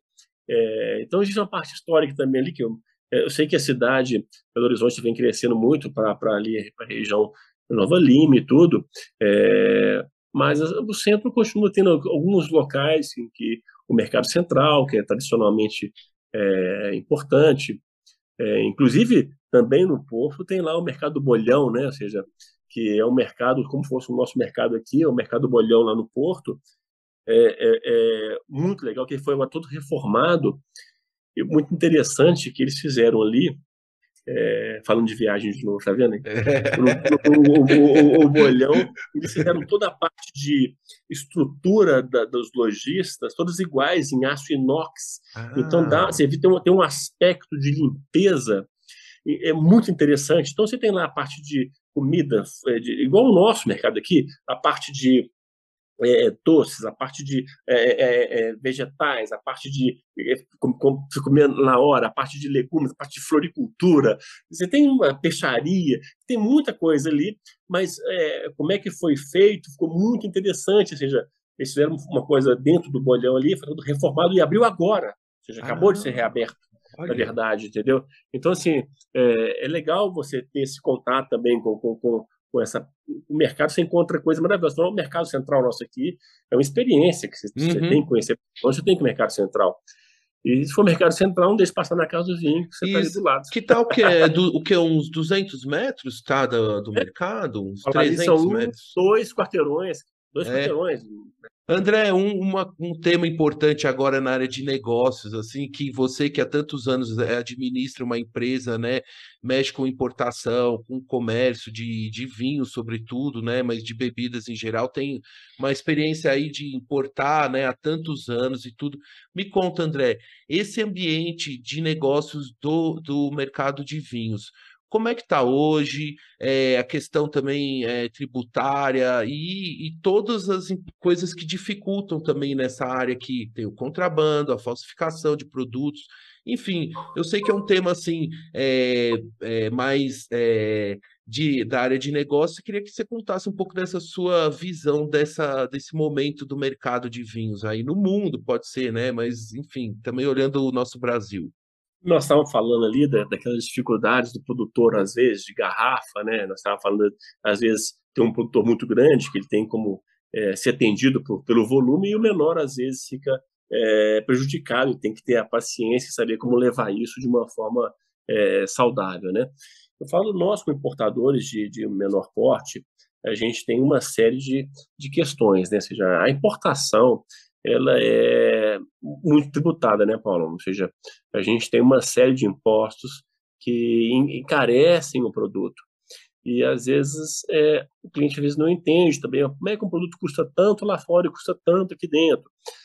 Mas uma série de impostos. Hoje você tem IPI de 10%, imposto de exportação de 27%, você tem ICMS, sobre ICMS da 33%, você paga PIS, CONFINS, você paga é, uma, dá mais 12%, então, é tudo em cascata, você tem seu custo é, de transporte é, é, é, o, o, transporte que a gente tem dentro do país de origem, você tem o transporte marítimo, você tem o transporte rodoviário né, nacional, você tem o trâmite de desembaraço do produto, você tem o trâmite de legalização que passa por uma análise feita pelo Ministério da Agricultura dentro do laboratório credenciado por ela, você tem o processo de validação de rótulo.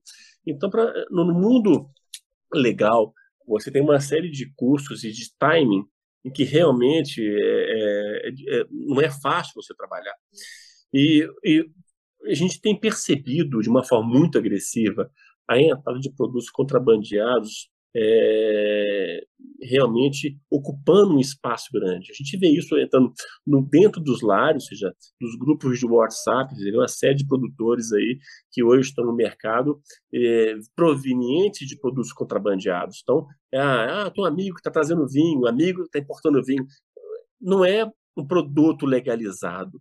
Então, você tem, ainda fica exposto a uma série de produtos, inclusive falsificados.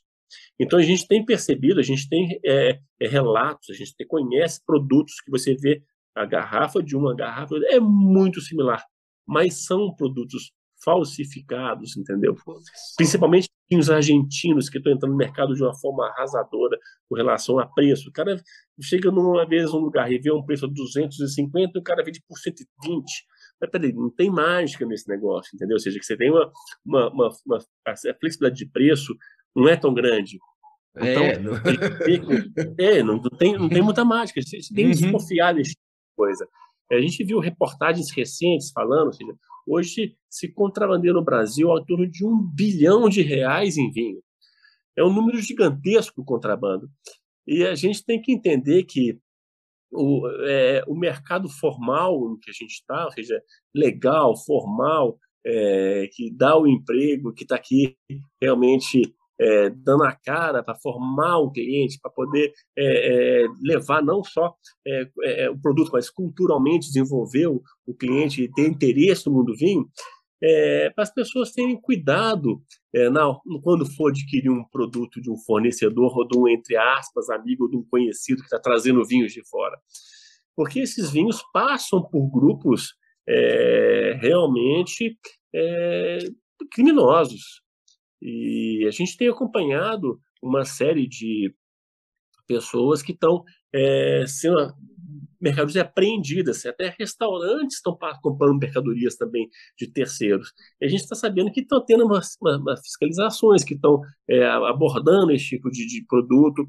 Nós vemos de casos de clientes que é, tiveram que contratar advogado porque quando foram é, é, fizeram um, pegaram um, um, contrabando e lá tinha Uau. o nome de alguma pessoa que comprou dessa pessoa, ele foi ele foi é, achado como receptador de produtos de, de, contrabando, de desvio. Então acaba a pessoa tem que passar passa por um pode passar por uma, uma assim, um constrangimento, né? Ou seja, por causa de um produto que pode ser inclusive falsificado, né?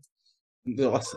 Ó, oh, por exemplo, André, você recentemente está eh, é, com essa importação da Mocária Polônia, né? Importação que é, eu queria até para ilustrar para os nossos ouvintes, quanto tempo é, você iniciou o processo dessa importação que você está colocando agora, recentemente, é, na venda na loja, né? E no e-commerce também. Assim, para entender todo o processo, assim, desde a é. compra e todo esse, esse trâmite que você comentou, que é sair lá do produtor, ir para o porto, para o container e não sei o quê, e navio, e vem, vem, como é que. Quanto tempo esse processo? Ô, Paulão, isso varia varia um pouco, né? Assim, é, quando tem um produtor só, às vezes é um pouco mais rápido, porque você consegue tratar com o cliente produtor diretamente e tal, e você consegue ter mais agilidade nesse processo. Dependendo do número de produtores no container, isso vai se arrastando, porque um produtor que atrasa, uhum. atrasa todos. Então, vou falar assim, esse prêmio chegou agora, ele demorou meses para chegar. Mas em que sentido? Hoje, o processo de importação, ele é feito, ele tem uma, uma tudo é feito online. Você passa os documentos antecipadamente, você vai cadastrar a documentação, você vai cadastrar tudo, e o fiscal vai recebendo isso, e você vai tendo que é, é, é, deixar tudo certinho para não ter problema na chegada do produto. E isso envolve também a rotulagem do produto no exportador. Então, é, você tem uma série de critérios. A letra tem que ser negrito e tal, especificamente tal. O texto tem que ser de acordo com a legislação brasileira. Então, você tem que um errinho ali para o processo aqui. Então, às vezes, você para o processo lá até que ele se adeque perfeitamente. É, às vezes a gente conta com alguma coisa que é muito sutil e fala, não, não dá mais para esperar, vem como está entendeu? Então uhum. a gente passa por um processo de adequação lá no produtor. E às vezes o cara é menor, é pequeno, não entende, está sem paciência já para resolver um pepino que é nosso aqui da uhum. legislação brasileira. Uhum. Mas também cabe ele entender que a gente tem que estar agindo de acordo com a lei. E quando isso acontece de forma correta, a gente consegue aqui ter um pouco mais de agilidade. Então, então falar, eu pago o produtor, negocio com ele, fecha o câmbio, ele recebe, prepara o vinho para, o, a, a, o, o, para a casa do vinho, anexa contra rótulo, valida a documentação, o, o, o, o, armador vai buscar esse vinho nas vinícolas, recebe no porto, fecha um container, estufa esse container, ele é, você faz uma reserva no navio, que está tendo uma série de reservas que são canceladas o vinho, o navio não chega ou atrasa. Aí você fica sujeito à reserva do navio. Quando o navio chega, você consegue a reserva validar a data que às vezes ele vai sendo prorrogado até por um mês, às vezes. Você consegue colocar esse, esse, esse container no navio, às vezes o navio atrasa. Ele para em outro lugar. O transit time hoje em dia do container fica mais longo. Aí quando chega no porto, você tem todo o processo de desova desse container, chegar no porto seco, é, a, a, a, conferência da documentação pelos fiscais. Depois você tem a retirada de amostras para análise, ah. o envio da amostra de análise para o laboratório credenciado pela agricultura. A, ou seja, o resultado da análise. Essa análise é colocada nesse processo é, é, é, digital. Ele é validado pelo fiscal. E você recebe um certificado de liberação de venda. Então, o processo, veja, só a parte marítima, nós estamos falando aí de um mês. Ou seja, só a parte de buscar um produto e ficar pronto é no mínimo 30 dias. Só o processo de o vinho ficar pronto, muitas vezes demora 90 dias para você receber um produto em casa.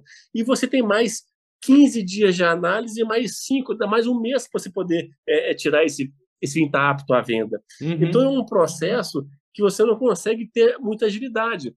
Quando você tem, às vezes, um produto um chileno que já tem mais fluxo para o Brasil, você consegue ter isso de uma forma mais industrial, ou seja, você consegue ter mais agilidade, não é industrial, um processo mais é, formatado, uma é, grande quantidade, o cara já está pronto para te atender, já tem os, os rótulos que você trabalha, já tem todo o processo brasileiro, legislação, sim, sim. Uhum. muito volume para o Brasil, são os grandes exportadores de vinho para o Brasil, então é mais fácil. Mas quando você pega produtores de interior de países como Itália, às vezes França e tal, ou Espanha, Portugal, é difícil. Então você tem que ter o número de lote do rótulo brasileiro igual à análise que foi enviada para esse processo, igual ao certificado de origem que tem que ter do produto, igual ao vinho que. Então você tem, você tem uma série de números que você tem que estar conferindo um a um, porque se um der errado, o processo volta para a estaca zero e vai para o último da fila.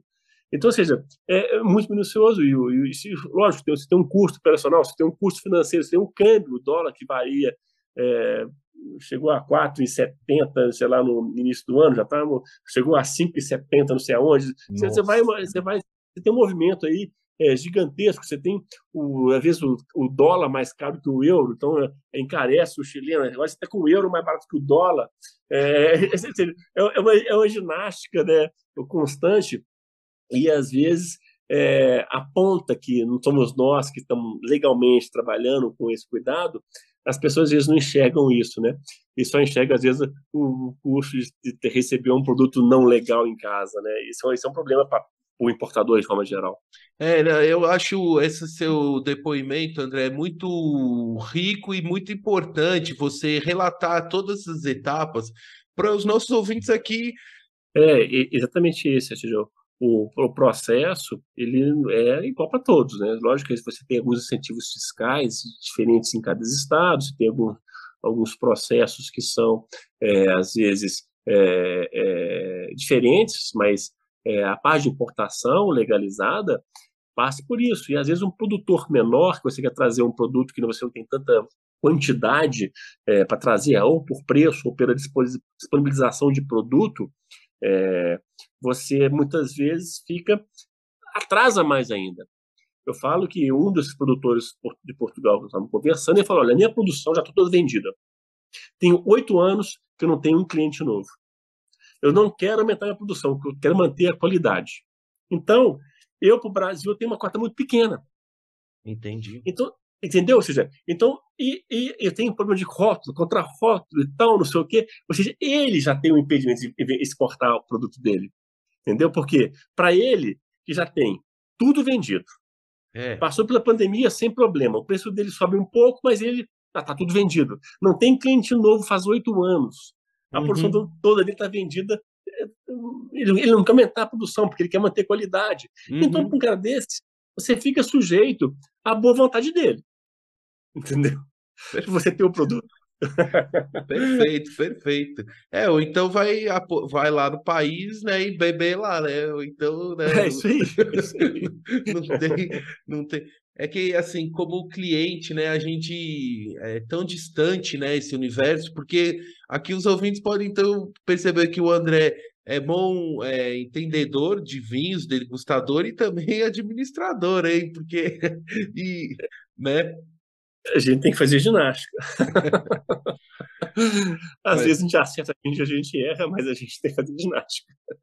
Queria tirar uma curiosidade. O seu pai, o seu Armando Martini, ele gostava de vinhos, mas ele também gostava de maquetes de aviões não é? Não gostava? Tua paixão, tua paixão também, né, Paulo? É, minha paixão também. Meus, tem muitos ouvintes aqui, amigos aqui, também é, apaixonados por aviação. E o seu Armando Martini tem lá na loja, né, até hoje, é, as várias maquetes lindas lá. Tem Concorde, tem Boeing, tem. E estão lá ainda, André. Como é que tá? A pessoa pode comprar vinho e ver maquete de avião também? Tem, tem. É, é muito legal. É, nós tínhamos uma loja é, na época, é, uma filial nossa que era próxima do aeroporto de, da Pampulha, não tinha existia Confins ainda. E a gente usava algumas maquetes de aviões para poder é, enfeitar a vitrine. Uhum. E inclusive do Concorde, que é uma maquete grande, deve ter, sei lá, um metro de maquete que é do Concorde.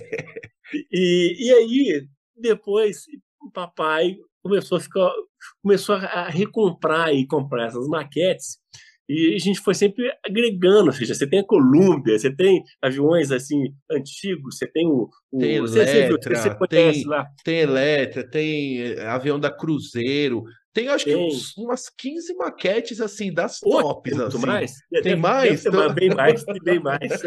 e tudo das grandonas, né? É, é, é, é maquete de fibra, né? Bem legal. Tem, tem, tem VASP, tem DC-10, tem Super 200, tem é, 747, tem é, avião militar, tem caça, tem helicóptero, tem, é, tem agora os pequenininhos, tem até o capitão, aquele barão vermelho, tem, tem, tem, tem assim, é, uma, é, é uma, é, é, um, é um passeio, às vezes, é, os, tem pais que vão com, com crianças vão no final de semana para poder comprar o vinho e o filho quer ir para poder ver as maquetes. Entendeu? Exatamente, né? O passeio perfeito. Os adultos também, né? Os adultos, porque sabe, eu me lembro muito bem a primeira vez que eu entrei na loja lá, claro, me chamou uh, muita atenção todos os vinhos lá, mas não tive como não ficar encantado com a coleção de maquetes, assim, que eu fiquei assim louco, falei, nossa. Então, para os amigos da aviação, uma visita lá na unidade da, do Barro Preto, lá da Casa do Vinho, para comprar vinho e ver os aviões. E também tem a loja. Então, assim, ó, a Casa do Vinho hoje então, tem duas lojas físicas, tem a loja com a Luísa lá na, Mangabeiras e o e-commerce. Como é que é, André? Conta para. Eh, compartilha com os ouvintes aqui. É, vou deixar no, na descrição desse episódio todos os links e tudo certinho, mas compartilha um pouco é, dos endereços, como as pessoas podem encontrar a Casa do Vinho, é, comprar os produtos. Fala um pouquinho. Sim. A nossa matriz é lá no Barro Preto, né? Nessa, nesse casal que nós estamos conversando aqui a respeito. É um, nós estamos na Avenida Dias Fortes, esquina com a, avenida, com a rua Goitacazes, é, bem próximo a Raul Soares, ali no centro, bem próximo ao Mercado Central, bem próximo ao Mercado Novo também, que tá, foi muito renovado, está tendo ali uma, uma, um público bem interessante, é, a parte de gastronomia, alimentos está sendo muito desenvolvida ali, a parte também cultural, no Mercado Novo também ali está sendo uma, uma, um ponto de visitação. Nós temos um estacionamento próprio nosso, de uma área grande para separar o carro, ligado diretamente à loja, então você tem toda a segurança também de poder é, ir com o seu carro e parar dentro do nosso estacionamento, que liga internamente dentro da loja. Então, nós somos na Bias Fortes, esquina com a Goitacazes, no centro, ou Barro Preto, que um lado é Barro Preto, nós somos em Barro Preto. É, nós temos a loja é, na Mangabeiras, que é na Vida Bandeirantes, também é um lugar tradicional, uma loja menor, uma loja mais para atender o público que está mais ali na região sul de Belo Horizonte, que também é uma loja com, principalmente com os produtos de importação da, da, da, da Casa do Baixinho e Casa do Vinho. E na, na loja Bias Forte a gente tem um pouco mais de variedade de produtos também de delicatessen ali. E também como forma de atender é, os clientes de outros estados também, nós temos a, o site nosso, que é www.casadovinho.com.br ali você vai encontrar a nossa loja com os vinhos é, à disposição dos clientes, com todo com preço, frete, é uma loja que já está há alguns anos já no, no, no, no ar, é, com algumas indicações, inclusive, dentro do site, para o nosso blog, tem uma, uma série de é, discussões interessantes, vídeos, é, a gente busca também ter ali uma série de informações que agreguem coisas ao mundo do vinho, a gente fala de produtor, a gente fala de. Eh, Paulo, você conhece bem lá o, a nossa ideia, como, como, como, trabalhar, não é só vender, a gente gosta de trocar ideia, né? Então, tem uma série de informações no nosso, no nosso e-commerce, que também tem ali a parte é, de, de, parte cultural do mundo do vinho, claro. Nós estamos hoje nas mídias sociais também, nós estamos no Instagram, nós estamos no, no, no que é Caso, é, Caso Vim BH, no, no, Instagram, arroba Caso Vim BH, e também no Facebook. Mas, e no é, YouTube também, né? Tem YouTube. É no YouTube, é, no, tem uns vídeos nossos, os links também estão, acho que no nosso blog você pode tem lá os vídeos para você poder fazer a link no, no caso do vinho. Mas tem uns vários vídeos ali que a Luísa é, fez maravilhosamente bem.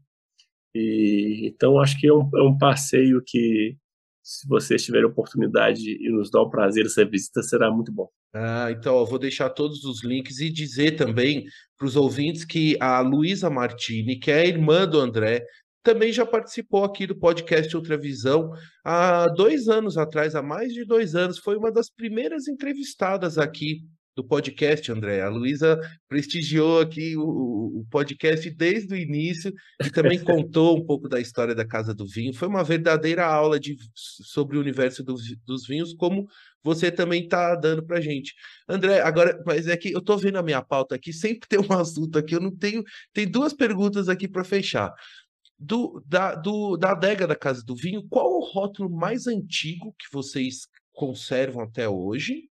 E contar também sobre o Alma M, que é um espumante exclusivo aí da Casa do Vinho, que eu sou é, fã. Em casa a gente sempre tem, eu e a Raquel, e assim, a gente não abre mão do Alma M. Mas conta, qual que é o rótulo mais antigo que você tem na adega e, e contar um pouquinho do Alma M. Bom, a gente tem, a gente tem uma curadoria própria, a gente guarda alguns vinhos, nós guardamos alguns vinhos, né? Mas a gente tem lá é, é, vinhos é, 97, vintage é, 99, temos lá é, Bordeaux 2005, a gente encontra muito raro no mercado, nós temos Brunelos 2001, 2004, 2006, 2007, 2010, 2012. Então, a gente tem várias verticais que a gente pode fazer. Nós temos ali é, o Valdicava, que é um Brunello tido como já foi eleito o melhor do mundo, né, pelo Bar Spectator. A gente tem lá 4, 5, 6 e 7. 2004, 2006, 2007. Então a gente tem ali é, vinhos que é, acho interessante a gente colocar. Nós, estamos, nós temos vinhos prontos para consumo, muito, em, alguns casos. Nós também tem vinhos mais jovens mas é muito difícil muitas vezes você encontrar vinhos prontos para consumo. E a gente fala muitas vezes, poxa, eu quero comprar um vinho para beber. Então, vem até casa e você vai encontrar vinhos para você beber, entendeu? Prontos para você consumidos. E às vezes não adianta, por mais que eu tenha também um Brunello que acabou de chegar agora, nós falando do Mocari que chegou em 2016, que foi uma safra maravilhosa, inclusive, que vão chegar os Double Magnus e os Magnus, que poderão envelhecer maravilhosamente bem na sua adega, caso ele adquirir um produto desse. Você também vai encontrar um Brunello 2001, oh, para esse. Entendeu? Ou seja, uhum. então vai encontrar uma série de produtos que você vai ter ali é, é, é, é ele... Pronto, vou levar para casa, abrir e beber esse vinho. Ele vai estar. Não preciso guardar na sua adega. Guarda na sua adega aqueles vinhos que você quer beber para frente. Né? Acho que é, é, é, importante ter esse, esse, esse cuidado. A outra pergunta qual foi, Paulo? A outra é sobre o Alma M, que, Alma que, é, que é, o espumante né, da Casa é. do Vinho. Você tá, é uma nova safra? Como é que é? Mudou? Tem, tem alguma novidade né, no Alma M? É, não, assim, a Alma M já está há alguns anos com. A gente procurou um parceiro para que pudesse fazer uma marca e desenvolver um produto que tivesse uma sinergia com a Casa do Vinho com relação à qualidade, a, ao processo de vinificação, que tivesse um cuidado com o produto, como nós também temos. E encontramos em Flores da Cunha, fizemos uma parceria com a Vinícola Luiz Argenta, e encontramos ali um, um, produto de qualidade que a gente pudesse é, assinar. Então a gente fez é, um, um, trabalho juntos e criamos o Alma M, tanto o Alma M branco como o Alma M rosé. E agora nós recebemos, na safra nova, agora de 2022, recebemos o Alma-M já na safra nova, que já acabou de ser é, engarrafado, e fizemos agora, uma, como novidade, o, o Champenoise do Alma-M. Ah. Então é um, é um, é um, um Alma-M Champenoise, 24 meses em barriga, 24 meses em contato com as leveduras, ou seja, ele fica 24 meses é, é, é, é criando mais é, contato com esse que dá estrutura ao, ao, produto para depois fazer o degorgement. Então, ele é feito toda essa segunda fermentação em garrafa e ele foi é, engarrafado em 2020 e o degorgement em 2022. Então ele está assim maravilhoso, ou seja, uma rotulação nova. É a primeira vez agora que a gente fez essa linha nova do, do, do champenoise, ou do método tradicional, como é o falado aqui no Brasil, né? que é o mesmo método que é utilizado na região da Champagne. É, no hum. brasileiro, a gente encontrou ali realmente um produto de qualidade que a gente consegue é, conter ali um produto de realmente de referência internacional, entendeu? Então, desde o Champenoise, que é esse método tradicional feito no mesmo processo vinícola, vitivinícola do, do, do, da Champagne, ou seja, do espumante da Champagne, que é feito na, feito na garrafa, como outro também, que é um vinho é, feito também com extrema qualidade. Inclusive, é, nós fomos conhecendo produtores, né? E eu falei, pô, vamos tomar vinhos para a gente chegar nesse Champenoise vamos tomar outros champenoise para a gente conhecer. E muitas vezes o nosso mais simples, que é o chamar, ele era melhor do que muitos champenoise que a gente tomava, entendeu? Olha só, olha. E aí foi, pô, incrível com a qualidade desse vinho mais simples nosso. E a gente e resolvemos fazer também, ou seja, o 24 meses, champenoise, para poder é, ter mais uma opção e uma, uma produção de preço muito interessante, uhum. seja, conta um produto de altíssima qualidade, com uma, uma qualidade de preço muito interessante. E está no nosso site também. É, e um produto ótimo para agora já está esquentando, primavera, verão, né? Geladinho, Exato. é perfeito para pra... e a Casa do Vinho sempre tem umas promoções lá, sobretudo de Alma M, né? Então tem que ficar atento lá nas redes sociais e aproveitar, né? André, eu vou finalizando aqui, pô, a conversa tá ótima, é, enfim, é sempre a gente conversa, sempre tem, a conversa vai, vai longe, mas eu vou encerrar aqui nessa primeira garrafa aqui hoje, querendo agradecer muito a você pelo carinho, pela confiança e por dedicar um pouco do seu tempo para conversar comigo e compartilhar um pouco das suas experiências, vivências no mundo dos vinhos, da gastronomia que assim, só de ouvir já assim abriu o apetite. E também deixar um, um, agradecimento a todos os ouvintes que acompanharam até aqui essa entrevista, a toda a sua família, sua esposa, filhos, filha, a dona Vera Martini, também um abraço ao seu pai, né, em memória ao seu pai, a Luísa, enfim, a toda a família Martini, pra, por quem eu tenho tanto carinho. E para fechar o nosso papo, André, gostaria que você deixasse um recado ainda final para os nossos ouvintes. Olá, Paulo, aqui eu queria te agradecer também, seja a atenção que você tem conosco. É, é muito bom a gente ter um amigo que é, pôde participar um pouco também desse nosso período é, de vida, né? Ou seja, é muito bom ter você aí como, como um amigo. E poder falar um pouco, a gente falou, falou muito de viagem, a gente falou um pouco do mundo do vinho de uma forma muito à vontade. E eu te agradecer esse, esse carinho conosco, com a, com a família Martini, com, com, conosco pessoalmente. E como mensagem, eu queria deixar do que a gente conversou aqui. É, tenha, é, possa usufruir dos momentos de uma forma intensa. Ou, ou, cada, cada pedaço de uma viagem, ela realmente compõe a experiência. Então, deixe-se embarcar, né? ou seja, embarque numa viagem, mas embarque por completo. Né? Viva a viagem. Né? Acho que isso enriquece a gente, é, o espírito da gente de uma forma intensa. Viva a amizade, viva o vinho e obrigado pelo carinho conosco. Ah, muito obrigado. Um grande abraço para você, André. Tchau. Valeu,